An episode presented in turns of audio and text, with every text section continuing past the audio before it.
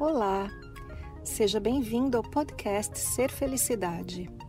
Meu nome é Kátia Simeonato e este podcast traz para você meus conteúdos na íntegra.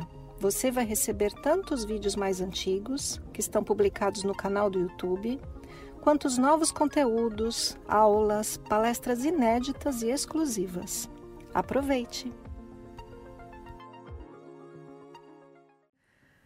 Você tem medo de perder alguma coisa na sua vida? Né? Perder uma pessoa que você ama, perder posses, bens, perder estabilidade. Tem, né? Todo mundo tem esse medo. Mas por que será? E como é que a gente faz para lidar com isso? A pergunta de hoje aqui do mês dos inscritos veio da Joana. E a Joana quer saber como lidar com o medo da perda. Perda de entes queridos, perdas financeiras, perdas em geral. Vamos dar uma olhada sobre isso? Todos nós temos medo de perder e isso é absolutamente natural, porque o ego, né, esse, essa pessoa que você usa para viver as experiências terrenas, tem um medo básico, que é o medo do desaparecimento, medo de morrer. Toda pessoa tem medo do desaparecimento. E uma necessidade básica né, para a gente não morrer é a sobrevivência. Mas é só sobrevivência? Não, porque a sobrevivência tem muitos aspectos. Sobrevivência significa onde que você mora, você precisa ter um abrigo, significa que você come, você precisa ter alimento, precisa ter água para beber, e isso é sobrevivência básica. Mas a gente tem vários níveis de sobrevivência e a gente tem também a sobrevivência emocional. Então, além da sobrevivência básica, a gente quer algum conforto e a gente quer conforto de outras pessoas, família, amigos, uma pessoa com quem você compartilha a sua vida. E todo esse kit, né? Abrigo, alimentação, comida, bebida, né? água, necessidades básicas, mais conforto e conforto emocional faz parte de tudo aquilo que a gente tem medo de perder. Porque a gente tem medo, né? O ego tem medo de perder a si próprio. Então começa por aí.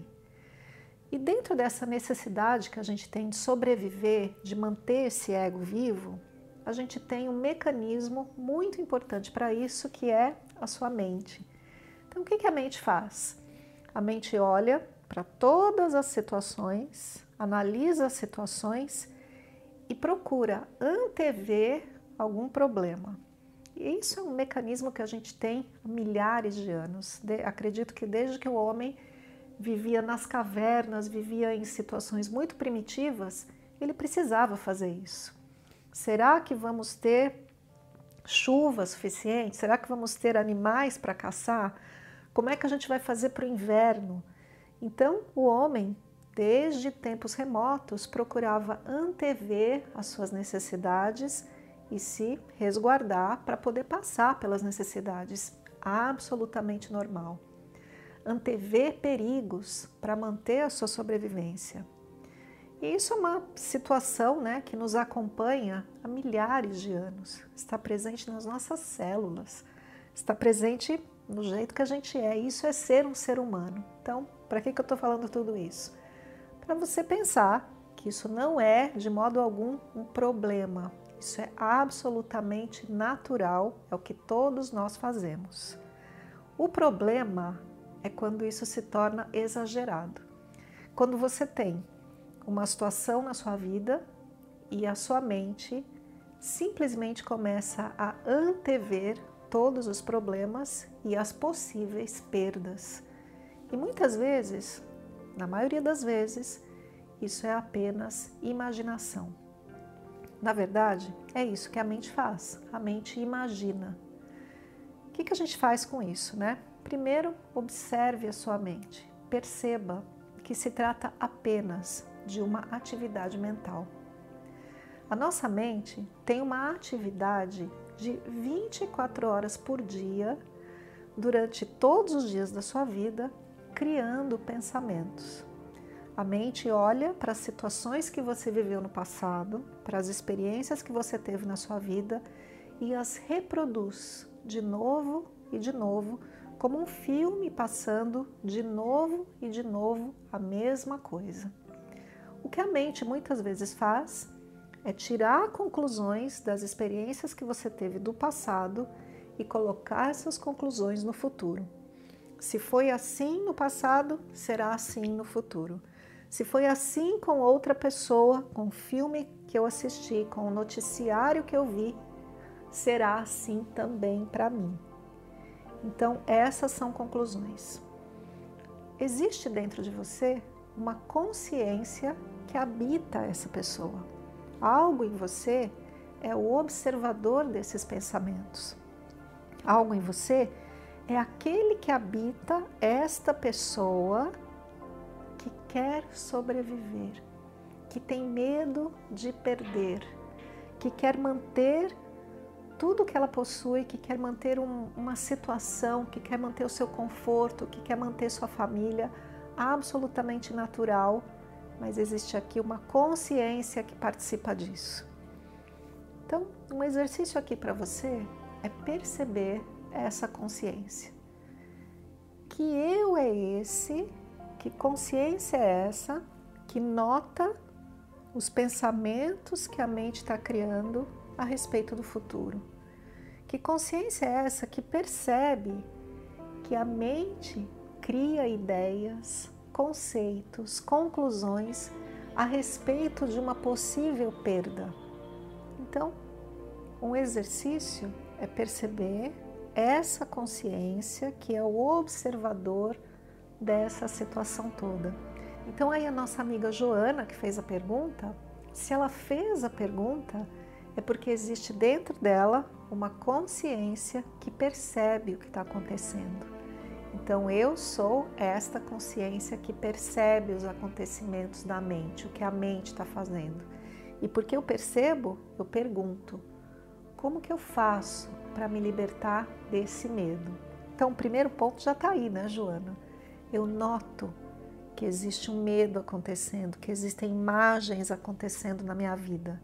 E então me pergunto: essas imagens são reais? Ou são apenas imagens?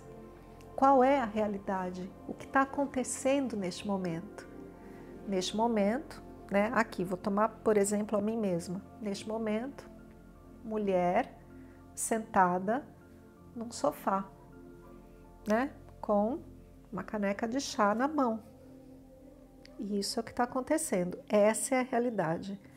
Qualquer coisa que a minha mente me mostre a respeito de medo, que eu não vou ter mais esse sofá algum dia, não vou ter mais essa caneca, o que, que é? O que, que é? Senão uma imaginação e uma projeção. Todos os nossos medos, né, para a gente começar a confrontá-los, a gente precisa perceber qual é a realidade, o que está acontecendo neste exato momento e qual é a imaginação. E quando eu comparo realidade, que está acontecendo neste momento, e imaginação, eu já consigo me afastar um pouquinho disso que a minha mente está criando, do medo de seja lá que falta. Esse é um ponto. Um outro ponto é que, inevitavelmente, nós perderemos tudo. Inevitavelmente, todas as coisas da sua vida terminam. Um relacionamento termina, nem que seja através do término da vida de alguém. Algo que você possua, a minha caneca de chá, um dia termina o chá termina, porque na vida, na vida do ego, na vida humana, uma lei é certa, a lei da impermanência das coisas. Então, esse é o nosso segundo ponto. Saiba que o que a sua mente cria a respeito de falta é imaginação. Segundo ponto, coloque sua atenção neste momento presente, agora e compare com a imaginação que de fato está acontecendo. Terceiro ponto: a vida e tudo o que existe nela é impermanente. Um dia vai deixar de existir, mas esse dia não é agora. Então, essa conclusão toda e todo esse exercício interno que você faz, procura te colocar nesse exato momento presente. E nesse exato momento presente não há falta, há apenas a abundância de tudo que existe. A abundância do ar que eu respiro, a abundância do conforto deste sofá, a abundância da temperatura desse chá, da solidez dessa xícara, dessa caneca. E aí eu me conecto com a realidade deste exato momento. E obviamente, este é um exercício que é importantíssimo que a gente faça todos os dias. E assim a gente se conecta com o momento presente e com a abundância de tudo o que há. Esse foi mais o podcast Ser Felicidade. Espero que você tenha aproveitado. Se você ainda não conhece meu canal no YouTube Ser Felicidade, aproveite para acessar e receber conteúdos inéditos toda semana. Visite também meu site spiritcoaching.com.br e participe dos meus eventos online e presenciais. Com amor e bênçãos para você, Kátia.